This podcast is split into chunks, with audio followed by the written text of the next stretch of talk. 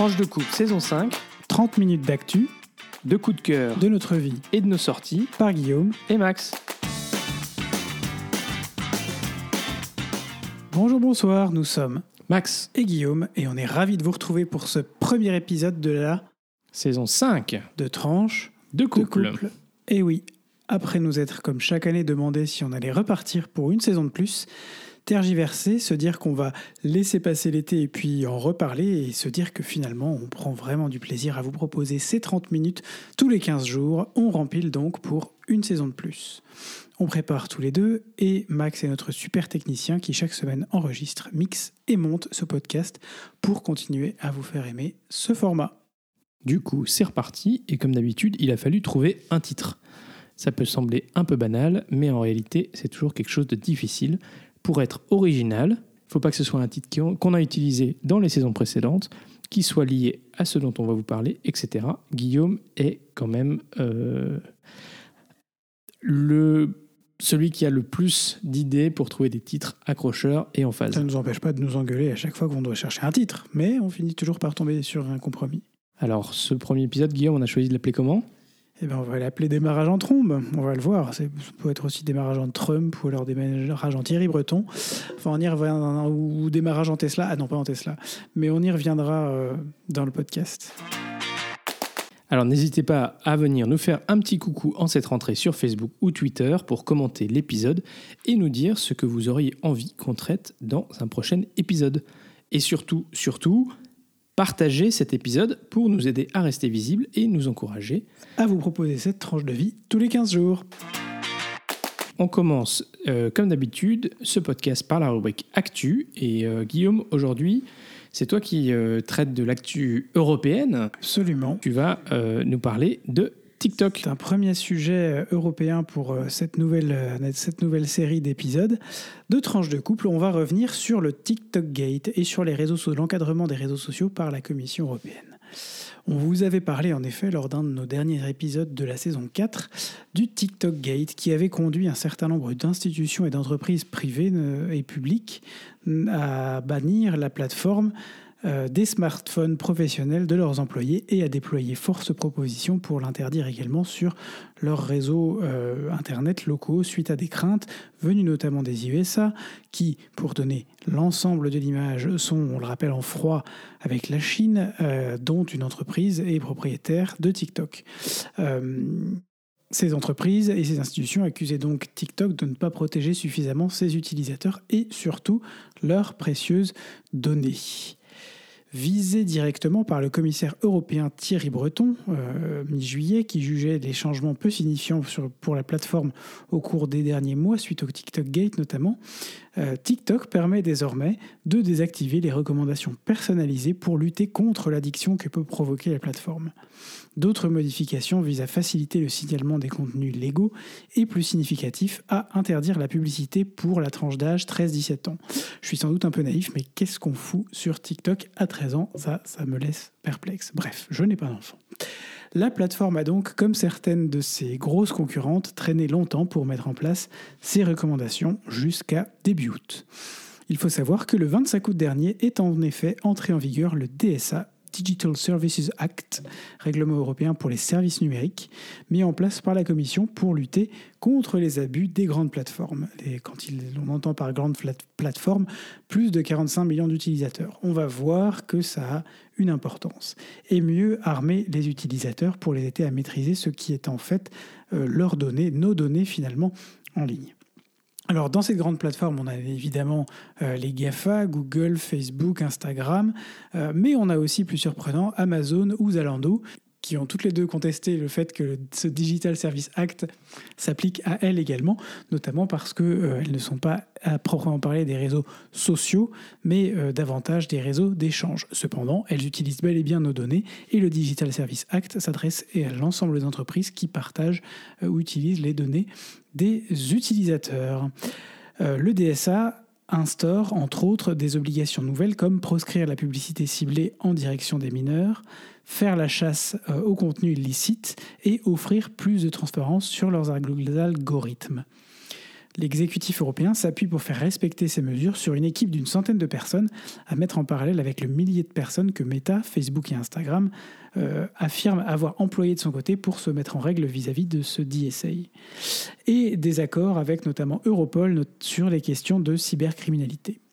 En cas de manquement, le DSA expose les plateformes à des amendes pouvant aller jusqu'à 6% du chiffre d'affaires, voire un bannissement du marché européen. La menace ultime, qui aura fait euh, réagir jusqu'à Elon Musk, euh, notre ami euh, désormais possesseur de Twitter, maintenant X, je ne vais jamais m'y faire, qui a, a, affirmé s'être soumis, tout comme Meta, Facebook et Instagram, à des tests soumis par la Commission pour vérifier la conformité de leurs nouveaux outils. On sait qu'Elon Musk a une fâcheuse tendance euh, en règle générale, mais notamment depuis qu'il a racheté Twitter, à euh, faire fi des informations institutionnelles ou des recommandations institutionnelles. Et donc, on sera vraiment très curieux et attentif pour voir comment est-ce qu'il entend mettre euh, ce qui est devenu aujourd'hui Twitter en conformité. Bah, il n'aura pas le choix, surtout. Hein.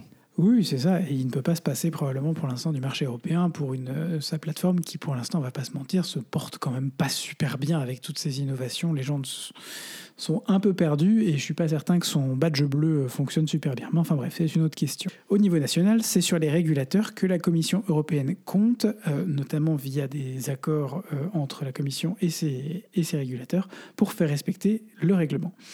Par ailleurs, étape on l'espère importante, tant la modération est devenue une jungle sur ces réseaux, et notamment sur X, où c'est carrément le bordel depuis le rachat par notre cher Elon Musk. En février 2024, des signaleurs de confiance devront aussi avoir été labellisés dans chaque pays. Ce sont des organisations qui seront chargées de dénoncer les messages de haine en ligne, le harcèlement ou les arnaques ils verront leurs alertes traitées en priorité. Et on sait aujourd'hui, notamment en matière d'homophobie, euh, c'est un sujet qui nous touche particulièrement, mais de racisme aussi, euh, que ces attaques sont multiples, euh, régulières et très souvent ignorées par les plateformes. Elles auront les moyens d'écouter les victimes et de signaler les cas donc prioritairement. Pour la France, ce rôle sera assumé par la site gouvernementale Pharos, sur lequel, je vous rappelle, vous pouvez euh, faire des signalements. Lorsque vous trouvez un contenu que vous considérez comme haineux sur Internet, vous pouvez envoyer le lien de ce contenu sur Pharos qui, dans la mesure du possible, prendra des mesures pour contacter Facebook. C'est donc quelque chose qui existe dans un sens aujourd'hui euh, déjà, mais qui, cette fois-ci, sera d'autant plus euh, fort que la Commission européenne aura mis toute sa puissance et toute la puissance des 27 États rassemblés autour de ce règlement dedans. Espérons donc que toutes ces mesures seront effectivement suivies des faits et que toutes les plateformes finiront par se mettre en conformité et par faire le ménage. Effectivement, Guillaume, tu soulignes un point important, euh, le fait que euh, ça soit une réglementation européenne qui s'applique sur l'ensemble du marché commun, qui est quand même le plus gros marché euh, dans le monde, en fait. et donc, l'importance que ces réglementations soient adoptées à l'échelle de l'Union européenne, qu'elles s'appliquent dans toute l'Union européenne de la même manière, pour éviter que, en fait, la fragmentation finalement évite euh, de se retrouver euh, avec des euh, applications très différenciées. C'est ça. C'est ce que je disais, c'est le poids, le poids des 27 États contre ces chères plateformes. Max, deuxième actu, on fait le tour de l'Atlantique, enfin on traverse plutôt l'Atlantique et on va parler de notre ancien sujet favori. Vous aviez suivi que dans notre saison 1, ça a été un des sujets centraux, notre saison 2 sans doute un petit peu aussi, je me souviens plus exactement, mais comme c'était fin 2020 qu'ont eu lieu les, les élections euh, aux États-Unis. On va parler de, de, de, de, de, de... Donald Trump. Aïe, aïe, aïe, il nous avait manqué. Alors aujourd'hui, effectivement, on vous récap les dernières euh, aventures de Donald Trump, enfin surtout ses déboires judiciaires qui, euh, durant l'été, se sont alourdis. Alors on revient quelques mois en arrière. Oula. En mars dernier, vous vous en souviendrez peut-être, Donald Trump avait été inculpé par le tribunal de New York dans l'affaire dite de Stormy Daniels, une acteur pornographique qui, aurait payé, qui l'aurait payé 130 000 dollars juste avant l'élection présidentielle de 2016 pour qu'elle taise une supposée relation extra-conjugale avec le candidat. Et comme toujours avec Trump, chaud, chaud, chaud. Et comme toujours avec Trump, c'est encore mieux quand ça ne sort pas de sa poche. La somme a donc été enregistrée, euh, euh, a donc été versée par la campagne et enregistrée comme frais juridiques, mais non déclarée dans les comptes de campagne comme cela est requis. L'inculpation euh, porte donc sur une falsification comptable et le procès est prévu pour mars 2024. Deuxième affaire, le 13, juillet, le 13 juin dernier, c'est un procureur fédéral, Jack Smith, qui annonce son inculpation pour avoir illégalement conservé des documents classifiés à son domicile en Floride après son départ de la Maison-Blanche en 2021, mais aussi d'avoir tout fait pour empêcher le gouvernement de récupérer ces documents. Alors dans cette affaire, ce ne sont pas moins de 37, chefs d'inculpation, dont certains sont passibles de 10 à 20 ans de prison. Alors sur les 37, 31 découlent de la rétention volontaire d'informations liées à la défense nationale en violation de l'acte sur l'espionnage. Espionnage Act. Vous imaginez bien, vu son nom, que c'est quand même un document qui pèse.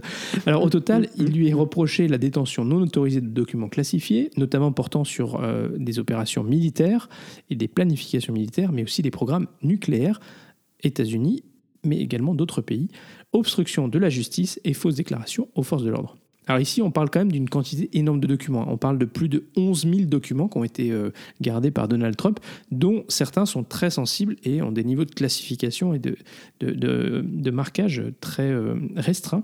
Alors Donald Trump n'a pas euh, simplement conservé ces documents, il a aussi euh, il les a aussi montrés à des proches et à des visiteurs, comme l'a révélé le procureur dans l'acte d'inculpation, où il y a une transcription euh, de certaines conversations où, Donald Trump se vante euh, que ces documents qu'il leur montre sont très classifiés, qu'il aurait pu, en tant que président, les déclassifier. Alors en fait, pas tous, il n'avait pas l'autorité de déclassifier tous ces documents, mais qu'il ne l'avait pas fait, donc de toute façon, ça ne rentre pas en jeu. Néanmoins, Donald Trump a plaidé non coupable dans cette affaire également et le procès est prévu pour le 20 mai 2024, mais il pourrait être décalé en raison d'un possible chevauchement avec un autre procès à faire à suivre. Alors troisième, euh, troisième affaire... ça démarre en trombe, enfin ça démarre, c'est pas vraiment le début des affaires pour lui, mais en tout cas ça accélère. sa rentrée va être... Euh, va être chaude. Alors Donald Trump a été également inculpé par le même procureur le 1er août dernier cette fois-ci pour quatre chefs d'inculpation liés à l'assaut du Capitole le 6 janvier 2021.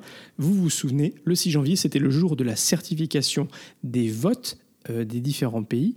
En gros, le jour où euh, était rendue officielle la victoire du président Biden. Alors les quatre chefs d'inculpation sont conspiration contre les États-Unis par fraude, malhonnêteté et tromperie, Deuxièmement, conspiration en vue d'entraver une procédure officielle, en l'occurrence le décompte et la certification de l'élection par le Congrès le 6 janvier 2021. Troisièmement, obstruction d'une procédure officielle. Et enfin, conspiration en vue de porter atteinte aux droits des électeurs à ce que leur voix soit comptabilisée. Donc là aussi, il y a du lourd. Enfin, euh, c'est le 14 août dernier que l'ancien président a été inculpé par le tribunal d'Atlanta en Géorgie avec 18 autres personnes pour leur tentative présumée illicite d'inverser le résultat de l'élection présidentielle de 2020 dans cet État. L'enquête a été déclenchée euh, par un appel téléphonique en janvier 2021 euh, de Donald Trump au secrétaire d'État euh, de la Géorgie. Le secrétaire d'État, c'est celui qui est en charge de, des élections dans cet État. Et cet enregistrement, bah, il a été rendu public.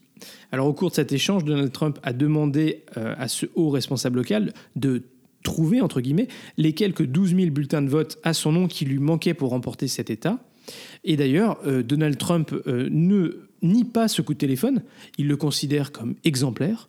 Euh, il juge simplement qu'il ne visait pas, pas du tout à influencer le résultat des élections, mais bien hmm. d'encourager le secrétaire d'État en charge des élections de regarder un peu plus attentivement s'il n'y avait pas eu de fraude, et donc voilà, de, ne pas comptabiliser certains bulletins, et puis de, de trouver miraculeusement ces 12 000 bulletins qui lui manquaient. Alors la raison pour laquelle ce procès au pénal est très important, et l'accusation est combattue très vivement par Trump, est que puisqu'il s'agit d'une affaire qui est jugée au niveau d'un État, euh, eh l'État fédéral n'a pas autorité sur son résultat.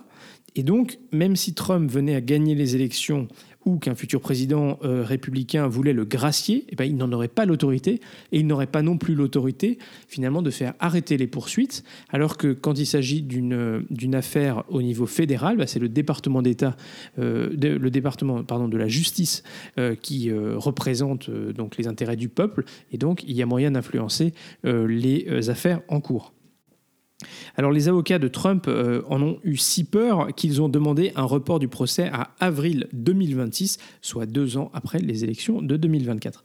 Mais la hmm. procureure Fanny Willis ne compte pas euh, lui laisser cette chance. Elle estime que le procès durera quatre mois et elle n'a pas l'intention de, de laisser traîner cette affaire. Alors, Comme quoi, tous les héros ne portent pas de cap, mais Exact. certains portent des robes. exactement. Et alors, on peut dire quand même qu'elle s'en est pris plein la gueule de la part de Trump euh, et de ses supporters. Euh, taré. notamment en raison de sa couleur de peau, elle est noire, et euh, de euh, Ah son bah, histoire personnelle. Euh, voilà. Alors tout ceci ne fait pas les affaires de Trump, puisque, ben, vous l'avez entendu, vous le savez, il espère remporter les primaires républicaines et ensuite l'élection présidentielle. Tout ceci, bien sûr, dans l'espoir d'éviter euh, la prison. Euh, c'est quand même ça qui compte le plus pour lui. Alors bref, ces prochains mois ne manqueront pas de rebondissements et euh, nous, ben, on vous fera un petit débrief régulier quand l'actualité le voudra. Voilà, c'était un petit peu long, mais néanmoins un bon petit récap. Merci Max. Bah oui, ça permet de se remettre dans le bain. On vous avait prévenu qu'on démarrait en trombe, hein, donc j'espère que vous avez suivi parce qu'on va faire sans doute un retour assez régulier sur cette, euh, sur cette, euh, sur cette sur les suivis des affaires de Donald. Trump Et puis surtout qu'on va arriver aux aux élections, élections en fin d'année 2024. de fin d'année 2000. Jésus, suis dans un an, donc suis ça veut dire que je suis pas effectivement, prêt. Je il y aura, suis pas euh, prêt. Voilà, les, les primaires d'abord, et puis ensuite on sera vraiment dans la pour campagne. la saison 6. Et donc, euh, donc on va. euh, non, mais déjà d'ici l'été prochain, euh, la campagne va quand même battre son plein. Avant les élections, on va avoir les primaires, effectivement. Ah, mon Dieu. Voilà, ça, Ça risque d'être intéressant. Je suis fatigué rien que d'y penser. Et alors la saison 6 peut-être euh, sera aussi chargée euh, de- de- de- de- d'émotions ou de, de nouvelles, puisque euh, en principe en 2024, euh, le Royaume-Uni devrait aussi avoir des élections. Et donc euh, tout ceci sera intéressant, notamment vis-à-vis de leur relation avec l'Union européenne. Donc on retrouve un petit peu nos deux chevaux de l'année, de des, des premières années des du premières podcast. années du podcast. hein. Alors Guillaume, on passe euh, à la petite actu de Belgitude. Ah oui, alors là, c'est une belgitude qui démarre aussi en trombe, une belgitude comme, euh, comme, euh, comme on ne sait les faire qu'en Belgique. On a fini l'année sur des histoires de guerre qui n'en finissent pas. Eh bien, Qui sont d'ailleurs toujours pas on finies, va hein. commencer, qui sont toujours, toujours pas terminées. Bah, et en même temps, c'était l'été, il y a les congés du bâtiment, les enfants. On va enchaîner euh, sur notre nouvelle année avec nul autre que le Pipigate. Oui, messieurs, Non. dames, le Pipigate au sens de bah, voilà, pipi, quoi. alors, euh, c'est. euh, comment, vous, comment vous expliquer ça? Comment vous décrire ça? Vous, vous imaginez-vous le ministre de la Justice belge, Vincent van Quickenborn, euh, aka Quickie pour les intimes. Oui, ça commence déjà bien et ce n'est pas une blague belge. Ce monsieur est donc sous surveillance policière depuis un an, un an et demi, quelque chose comme ça, non pas parce qu'il a fait quelque chose de mal, mais parce que la Belgique s'est engagée dans une lutte euh, relativement euh, tenace contre les narcotrafiquants, notamment dans les ports du nord du pays. Et euh, il s'est retrouvé plusieurs fois sous la menace d'être enlevé par, par des, des gens qui, qui ne le voulaient pas trop de bien. Ce monsieur, donc, a une surveillance policière devant chez lui avec un fourgon de police. Vous allez me dire, où est-ce qu'il veut en venir? Eh bien, ce monsieur a fêté son anniversaire le 14 août dernier. Ça ne vous Normal. éclaire pas beaucoup normal, comme, comme, tout un chacun finalement en Belgique. Il faut savoir que les ministres ont leur propre, leur propre résidence un peu partout genre, où ils habitent. où- Bon, où il a bu un peu trop de bière, Il a a fait pipi dans son jardin, simple quoi, dans et le- son voisin l'a vu. Voilà, il y a eu beaucoup de monde chez lui. euh, et euh, suite à c'est une soirée qui se transforme un peu en cauchemar pour lui, puisque euh, filmé par les caméras de surveillance au cours de cette soirée, plusieurs individus qui participaient, qui ont été un- un- invités, auraient, semble-t-il, utilisé le fourgon de police stationné devant chez lui pour se soulager. Fourgon de police à ce moment-là vide, il n'y avait personne dedans. Euh, en tout cas, personne n'est sorti, ce qui est très rassurant quant à la protection du ministre. Euh, enfin bref, c'est une autre question. Euh, donc, la vidéosurveillance est sortie. Ça a commencé à faire un, un sacré, un sacré petit, un petit scandale. Euh, et puis, à un moment donné, on voit aussi le, le- le- le ministre lui-même sortir, euh, pas, euh, pas uriner dans, dans ce fameux combi de la police. Et je suis très gêné par cette thématique, mais euh, mais tout de même euh, sortir avec un, un- un ami et alors rentrer dans le combi où on fait rentrer pas trop quoi. Enfin bref, tout ceci est assez Mais confus. non, il, il a fait un petit peu comme ça. Oui, c'est ça, il y a une espèce de dance air guitare. Enfin bon, bref, tout ceci est très confus. Mais ça a pris des proportions telles qu'une commission parlementaire a été mise sur pied pour tirer les affaires au clair. Le ministre a été mm, mm, convoqué devant cette commission. Les syndicats de police sont montés au créneau pour dire que c'était un manque de respect profond également pour leur travail et ce qu'ils avaient fait pour le ministre depuis le début. Bref, euh, le ministre est toujours en place, mais on a hâte de voir ce qui va se passer euh, dans les semaines qui viennent, les conclusions notamment euh, de cette fameuse commission parlementaire qui, qui devait quand même l'air d'avoir un peu quelque chose d'un peu absurde finalement, un peu surréaliste. On convoque un ministre pour avoir euh, uriné ou avoir témoignage, des, son témoignage pour semblant d'uriner ou d'avoir uriné vraiment sur un combi de la Sur son, sur son combi.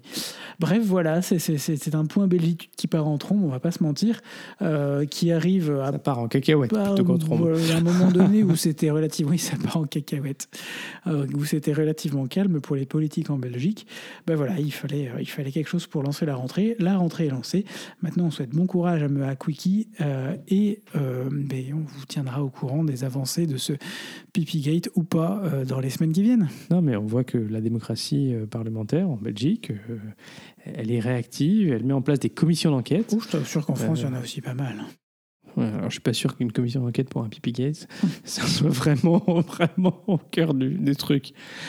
Eh bien, écoute, euh, merci. Et on passe tout de suite à notre rubrique bah, Vite couple. Pardon, je baillais. Il faut dire qu'il est dimanche soir, il est 22h07, on n'a jamais enregistré un podcast aussi tard. si, si, je crois qu'on a déjà enregistré un podcast aussi tard. Euh, et il faut quand même dire que là, je pense qu'il doit faire à peu près 30 degrés euh, mmh. dans notre maison à Bruxelles et on a chaud, chaud, chaud. On imagine que vous avez tout chaud. Et alors, ceux dont on. Comment dire euh, qu'on plaint le plus, c'est quand même les rugbyman qui sont en train de courir sur les terrains avec les projecteurs. Enfin, ça doit être mmh. absolument horrible. on peut saluer la victoire des Bleus sur la Nouvelle-Zélande pour l'ouverture, le match d'ouverture de la Coupe du Monde. Et oui. Et alors, euh, petit retour sur notre été. Eh ben, nous, on a fait, euh, comme d'habitude, notre, euh, notre, comme d'habitude, non, mais cet été, c'était un été 100% français. On a passé cinq semaines en France, monsieur. partiellement en télétravail, partiellement en vacances en France, monsieur. pas de voyage à l'étranger cette année, mais on était bien dans les différents endroits où on est allé. Max, tu veux commencer par ta découverte de cet été? Bah oui, oui. Ah il cherche, il cherche, mais j'étais très fier de lui. Je te donne des indices. Oui, voilà. Bon, écoutez, effectivement, mon cher Guillaume, euh, cet été, nous avons découvert, enfin surtout moi, euh, du coup, Avignon et son festival euh, que je ne connaissais pas, mais dont j'avais beaucoup entendu parler parce que c'est le festival est une petite est une petite pépite de Guillaume. D'habitude, bah, il y va tout seul enfin avec euh, sa maman, mais euh, sans moi. Et donc cette année, euh, on a fait usage. en 2019. C'est vrai. J'ai l'impression que c'était. Bah, après, on avait prévu d'y retourner, mais Covid. Et donc, bah, j'ai fait usage de mon droit au télétravail pour faire une petite semaine à Avignon, qui m'a permis, puisque c'était déjà le début de l'été, que les journées étaient un petit peu moins longues et en s'organisant un petit peu, de faire quelques spectacles en soirée. Et donc, j'ai pu découvrir l'ambiance d'Avignon. Euh, bon, il faisait chaud, mais je crois qu'il faisait chaud aussi ici à Bruxelles. Donc, euh, bon, finalement, c'était pas. Après, il a plu pendant qu'on était en vacances en France où il faisait beau et chaud. Euh, mais du coup, du c'était assez chouette effectivement de découvrir Avignon et ses différents spectacles. C'est, vraiment une ambiance très particulière. Et puis, on, il y, a eu des, il y a eu des trucs un peu pourris, mais il y a eu des trucs plutôt pas mal. Bah absolument, mais c'est le principe du Festival d'Avignon, c'est que moi, j'ai vu, euh, j'ai vu beaucoup, beaucoup de choses dans la semaine. Et puis, on retient, on a euh, nos coups de cœur, une petite liste de coups de cœur et puis des, des flops. Mais j'ai pris le parti de ne pas, de pas critiquer les, les, les, choses que je n'avais pas forcément aimées, en tout cas pas publiquement, parce que je considère que pour les artistes qui font Avignon, le fait de faire Avignon, vraiment, c'est un investissement euh, physique, mental, financier pour pas mal de compagnies. Et, et ben voilà, c'est il, faut, il, faut, il faut aussi apprécier, savoir apprécier ça et apprécier que bah, quand on achète quelque chose qui va me plaire à moi, va pas forcément plaire à mon voisin. Euh, mais c'est une, une chouette expérience. Et effectivement, pendant nos vacances d'été en France, il a fait un temps de, en Belgique, ce qui nous a permis cette année de sauver nos plantes et de retrouver nos plantes dans une forme olympique en revenant. Ah ouais, là, c'est la première année qu'on retrouve un basilic euh, qui est florissant euh, en, en, revenant quand même. Autant dire qu'à la fin de l'année dernière, ça ressemblait un peu à, au Roi Lion. Le, le, La, la terrasse, c'était un peu la jungle. C'était sec, sec, sec. Là, cette année, c'était mouillé, mouillé, mouillé. Mais je dois dire que je suis, pour revenir à Avignon, euh, je suis euh, tout à fait d'accord avec toi. Le- L'endurance euh, de ces comédiens euh, qui, euh, globalement, euh, pendant la journée, euh, font leur, euh, leur réclame dans les rues euh, d'Avignon pour essayer d'avoir des euh, spectateurs euh, le soir, bah, surtout au début du festival, parce qu'après, le bouche à oreille commence à faire son, son usage. Euh, mais euh, voilà, et ensuite de les voir sur scène, c'est vraiment que c'est- très particulier et très sympathique comme ambiance. Alors, notre petit tip, euh, parce qu'il faut donner ces petits euh, c'est d'aller effectivement au début du festival. Parce que même si c'est plus difficile parce qu'il n'y a pas le bouche à oreille, euh, à l'improviste, vous pouvez décider d'aller voir tel ou tel spectacle. Et en général, au début du festival, ben, vous avez encore des billets. Alors que dès que le festival euh, atteint son rythme de croisière euh, mi- mi-juillet, et bien là, euh, il faut avoir réservé 2-3 jours avant, sinon c'est plus possible. Et je vous suggère très fortement d'aller justement au festival si vous le pouvez cette première semaine parce que comme le dit Max, c'est plus calme. Et hommage aussi à ces artistes, certains non seulement ils font leur promo dans la journée et puis ils ont leur leur comment Leur spectacle, et certains en ont même deux dans la journée. mais certains en ont même deux voire trois. On a entendu une fois un artiste qui avait trois spectacles dans la journée, euh, six jours par semaine. Bref, quand même, quand même, gros respect. Voilà, puis après, ben, on a fait nos petits tours habituels pour aller voir la famille, euh, euh, voilà, dans, le- dans le sud de la France, dans le centre de la France. On a naturellement profité de très beaux paysages, de la bonne bouffe, euh, voilà, on a, on a passé des très bons moments. Et puis, euh, cette année, on a fait un petit détour par euh, la Bourgogne, un, un endroit qui nous est cher, entre voilà, le sud de la Bourgogne, le Beaujolais, voilà, un- un- des terres qui sont plutôt de mon côté, mais que Guillaume a aussi rapidement adopté. Mais oui, c'est beau la Bourgogne. Et ça nous a donné aussi l'occasion de d'aller à Thésée, euh, la communauté de Thésée, un endroit qu'on aime beaucoup. Bah oui, cette année, on a fait en Bourgogne ce qu'on a appelé une, une maison ouverte. Euh, je ne sais pas si vous en avez parlé ou pas dans notre euh, dernier épisode de la, de, de la, saison précédente, mais c'était un projet qui nous tenait à cœur. C'était celui voilà, d'avoir cette maison pendant une dizaine de jours, d'être dans cette maison pendant une dizaine de jours. On a envoyé un mail à plein d'amis et, on a, et de la famille. On a dit voilà, bah, on est là de telle date à telle date. Si jamais vous passez par là, si jamais vous voulez venir deux, trois jours, n'hésitez pas, faites-nous signe. On sera ravis de vous avoir à la maison. Et on a eu du monde quasiment toute la semaine, sauf les deux derniers jours, mais je crois que c'était plutôt pas mal en fait, pour, euh, pour pouvoir se poser et ranger un peu. Euh, Bon, et si vous n'avez pas eu d'invitation et que ça vous dirait éventuellement euh, de, de, voilà, de faire ça, bah, mettez-nous un petit message et puis on vous met sur la liste pour on l'année prochaine. mettra sur la liste pour l'année prochaine. Oui, parce qu'on compte bien. Alors, on, est- on verra si, si l'occasion se présente, mais euh, l'année prochaine ou celle d'après, en tout cas, on compte bien faire ça tous les, deux ans au minimum, et puis peut-être tous les ans quand on peut. On aime bien vraiment avoir les amis et la famille qui passent.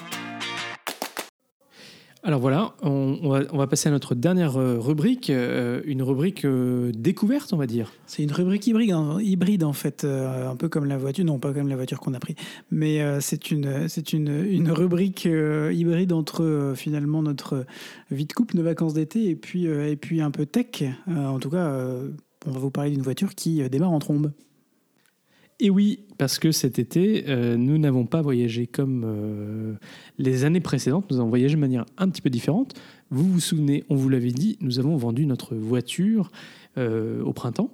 Et donc cet été, nous avons fait notre voyage, notre voyage d'à peu près euh, 3800 km en voiture électrique. Et donc ce n'était pas une Tesla, c'était une Polestar que nous avons louée euh, ici à Bruxelles et que nous avons rendue à Bruxelles. Euh, et euh, effectivement, bah, une voiture électrique, tout de suite, on a la puissance immédiatement disponible, donc ça part en trombe, bah, comme le nom de ce podcast. Et donc, voilà, c'était une expérience assez intéressante. On en avait déjà parlé. Je- J'encourage, comment dire, ceux qui mettent le sujet sur la table à tester la voiture électrique, à passer la voiture électrique.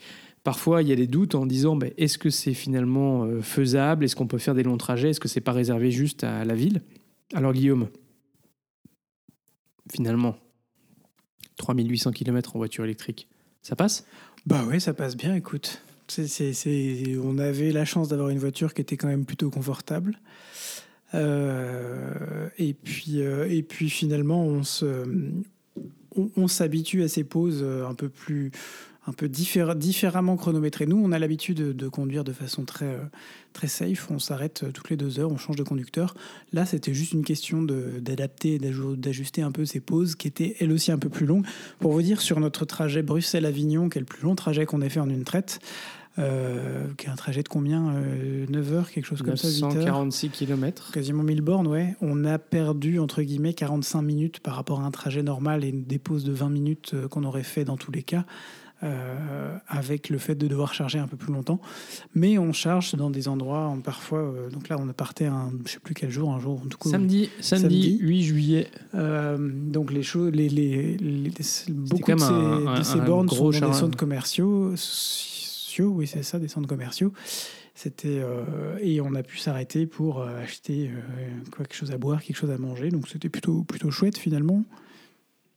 Oui, et puis, puis voilà, donc finalement, on voulait aussi, donc, comme disait Guillaume, on a loué une voiture qui, était, voilà, qui, était, qui était sympathique.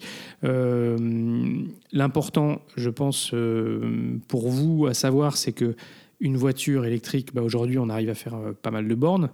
Euh, même si c'est vrai que même le loueur, hein, en fait, était euh, surpris qu'on en ait fait autant. Et c'est d'ailleurs souvent la réaction des gens. Le, ce qui est important dans une voiture électrique, si vous voulez faire un, des longs trajets, c'est d'avoir une voiture qui a suffisamment d'autonomie, mais surtout, et c'est peut-être là le plus important, qui a la capacité de recharger rapidement la batterie. Hein, euh, Lorsqu'on voyage en voiture électrique, en réalité, on utilise euh, la plage 10% à 80% de sa batterie parce que on met à peu près le même temps pour recharger entre 10 et 80 qu'entre 80 et 100. C'est comme sur votre téléphone portable, en général, ça prend un peu plus longtemps à la fin. Euh, et donc, euh, il est important que vous arriviez à avoir une, vitesse de recharge entre ces 10% et ces 80% qui soit suffisamment rapide. C'est ça, en fait, le, plus important. Et donc, nous, pour vous donner une petite idée, euh, la recharge donc sur ces euh, 3875 euh, 75 km, ça nous a coûté euh, 258 euros 18. Euh, voilà, donc euh, c'est pas très cher en fait par rapport à une voiture euh, thermique. Et, euh, donc effectivement, ben, euh, voilà, ça, nous aurait coûté au moins euh, deux fois plus si on avait, euh, si on avait euh, eu une voiture euh, à l'essence. Euh, voilà, donc euh, finalement, bah, euh, très bonne une bonne expérience. surprise, une bonne expérience. Il y a quelques petits tips. euh, il faut avoir, il faut utiliser quelques applications pour, pour vous aider. Voilà, on, on peut, on peut notamment nommer l'application ABRP, Better Route Planner. Better Route Planner, qui fonctionne avec n'importe quelle voiture électrique et qui vous donne globalement la planification de votre voyage. C'est pas mal avant de partir. Euh, de regarder finalement où est-ce que vous pouvez vous recharger parce que bon des bornes il y en a beaucoup plus et vraiment euh, il y en a quasiment partout mais euh, c'est quand même pas mal de regarder un petit peu et puis une autre application que, moi j'aime beaucoup c'est Price Charge qui vous permet de regarder quel est le quelle est le meilleur, la meilleure solution de paiement sur les différentes bornes sur lesquelles vous allez aller. Parce qu'aujourd'hui, il y a encore, euh, toutes les bornes n'acceptent pas de, payer directement avec euh, un- une carte bancaire. Et donc, il faut utiliser euh, ce qu'on appelle des applications ou des cartes d'opérateurs de recharge qui en fait permettent de, de- payer simplement votre recharge. Et en fait, aujourd'hui, selon la borne où vous êtes et selon combien vous allez charger, c'est plus intéressant d'utiliser telle ou telle euh, carte ou application. Et donc, euh, bah voilà, cette, appli-là, elle vous permet de vous dire, dire quelle est euh, la meilleure, solution, celle qui est la moins coûteuse. Voilà. Après, si euh, euh, vous n'avez pas envie de vous embêter avec tout ça, euh, vous pouvez euh, avoir euh, une carte qui euh, marche partout. Euh, une carte comme ça, c'est euh, une carte aussi qu'on a utilisée, c'est la carte de Shell, euh, qui euh, marche très bien et qui a globalement plutôt des bons prix. Voilà, ça c'est une carte qui, euh, qui fonctionne plutôt pas mal. Voilà pour Eh ben, euh, ce merci, petit euh, débrief de la voiture, euh, de la voiture électrique. Qui, euh, et si vous, ça vous intéresse, mais, euh, faites-nous signe, on pourra vous en dire plus. Merci Max. Et voilà, bah, c'est déjà la fin de ce premier épisode de la saison 5 qui démarre naturellement. En trombe Si vous êtes arrivé au bout, bravo et merci. On est très heureux de vous compter euh, parmi euh, nos auditeurs, nos auditeurs qui nous poursuivent, qui, qui continuent avec nous de saison en saison. Alors c'est le premier épisode, donc remettez les gaz, repartagez, rappelez aux gens qu'on est de retour, abonnez-vous, likez, euh, tout ça, tout ça, les pouces bleus, les pouces verts, les pouces jaunes, euh, tout, tout, tout, tout, les cœurs rouges sur Twitter, sur X, pardon, sur X. Et J'ai surtout, surtout, partagez. Vous nous entendrez jamais euh, assez souvent le dire. Ce podcast est diffusé le lundi tous les 15 jours. Alors, portez-vous bien d'ici au prochain épisode. Oui, ce- ce- en particulier celui-là, il sera diffusé le lundi et pas le dimanche soir. Ne, ne- ne- ne sautez pas trop vite de joie. En même temps, si vous l'écoutez, c'est que vous l'avez écouté à partir du lundi. Bref, en principe, c'est le, le lundi. Parfois, on le met euh, en route le dimanche soir quand on a le temps. Mais en tout cas, portez-vous bien d'ici au prochain épisode. Gros bisous, prenez soin de vous, prenez soin des autres. Et à très vite pour de nouvelles tranches. Chaleur. Chaleur.